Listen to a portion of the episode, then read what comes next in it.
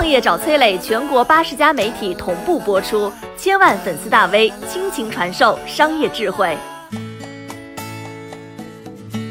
来看看这个时代对于善良的人有着怎样的褒奖。前些日子，一个武汉的快递员小哥汪勇火遍全网，他被国家邮政局授予了最美快递员之称。人民日报评价他是生命的摆渡人，他更是在顺丰的内部连升三级，从一个普普通通的快递员成为了湖北顺丰公司分部的经理。而汪勇的故事啊，我们要从二零二零年的那个除夕夜开始讲起。二零二零年伊始，新冠病毒肆虐全国，所有的中国人啊都被笼罩在一片恐惧的阴霾之下。一月二十五号除夕夜，对于武汉人民而言是封城的第二天。困在家中的汪勇无意间加入了一个接单群。汪勇加群的目的很简单，他想打听一些内部的消息，保护好自己和家里人。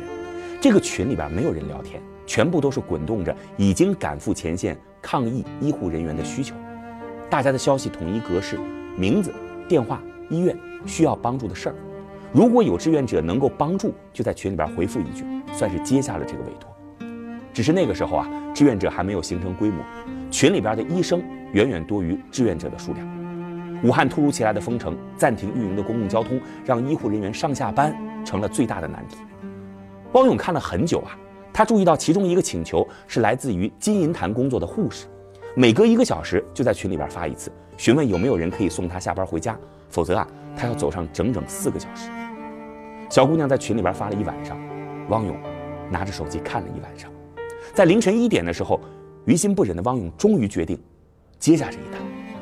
善良在此刻赋予了汪勇全部的勇气和力量。在汪勇做下决定的那一刻，这个土生土长的武汉人将自己的命运和这座城市紧紧相连在了一起。在拨通小姑娘的电话之后呢，汪勇像是怕自己会反悔一样，还没等对方开口呢。汪勇抢先答应了接送他的请求，并且问能不能给自己提供一点酒精，用来消毒。电话那头愣住了，足足有十秒，没有人说话。这个不知道在医院里边已经等了多久的护士，像是不敢相信，竟然真的有人愿意送他回家一样。先是连问了好几句：“真的可以送我回家吗？真的可以吗？”在得到汪勇肯定的回答之后，护士答应他可以给汪勇提供消毒的酒精。大年初一的凌晨五点。趁自己妻子女儿还在睡觉的时候，汪勇走了出来，关上自己家的房门。这个房门一关就是三十多天。这一幕如同超级英雄电影的开头，一个芸芸众生之中的普通人，戴上他的铠甲、口罩，逆向而行。只是我们都知道，现实中哪有什么从天而降的英雄，有的只是挺身而出的凡人。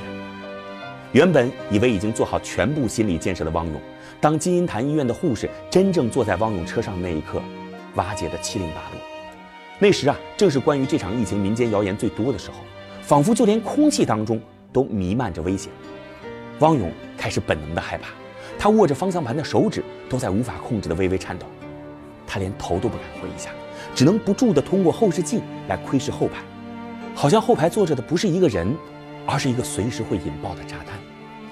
把第一位护士送到家之后，汪勇不敢回家，他住进了公司的仓库里边，跟妻子谎称啊。临时需要值班，在空无一人的仓库里边，汪勇终于再次冷静下来了。他在心里边盘算了一下，万一自己真的因为感染去世了，家里的房贷车贷怎么还呢？女儿还不到三岁，将来更是有大把需要花钱的地方。封城前勉强抢到的几个口罩，也支撑不了多久了。这次问护士要到了酒精，那下一次呢？但是呢，王勇又算了一笔账。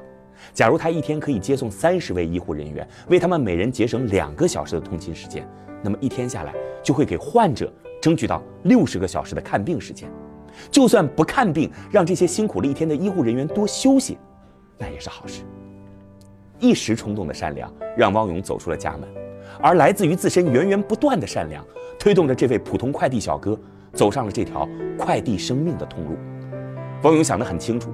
医护人员是拦在所有人和病毒之间最后一条防线，如果这条防线崩塌了，没有一个人能够独善其身。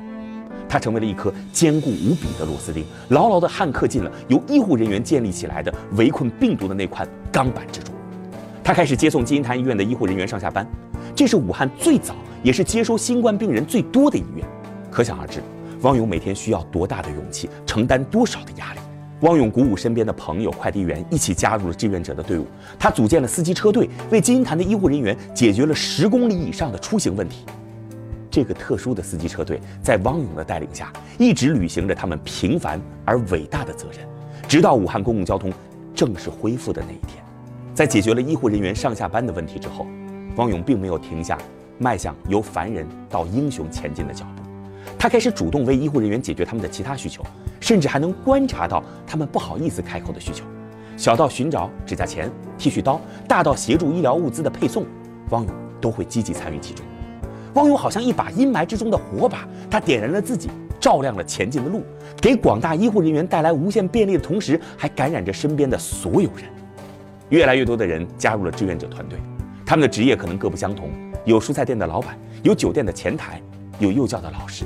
但是他们都和汪勇一样，是一个平凡的人，是一个平凡的中国人。善良的力量是无穷的，善良的价值是无价的，善良的回报是无限的。汪勇的事迹被多个媒体平台报道。二零二零年四月二十八号，汪勇获得中国青年五四奖章。八月二十六号，汪勇当选疫情防控最美志愿者。九月被评为全国抗击新冠肺炎疫情先进个人。汪勇也绝没有辜负善良为他带来的价值。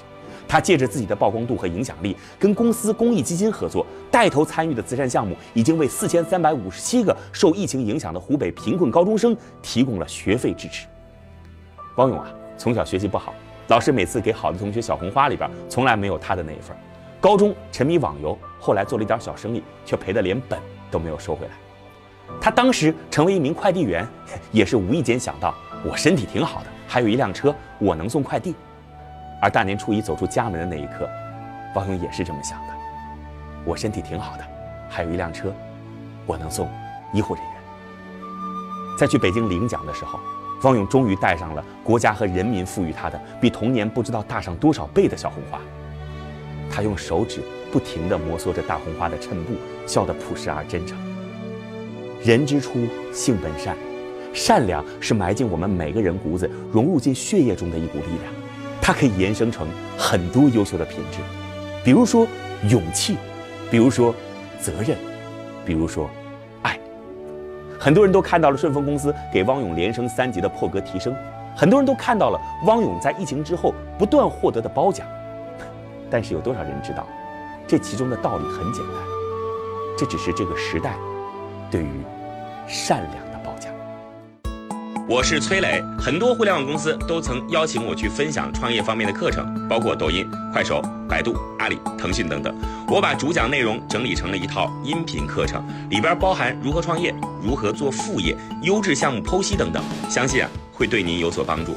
下拉手机屏幕，在节目简介里边添加我的个人微信，这套课程今天免费送给您，快去领取吧。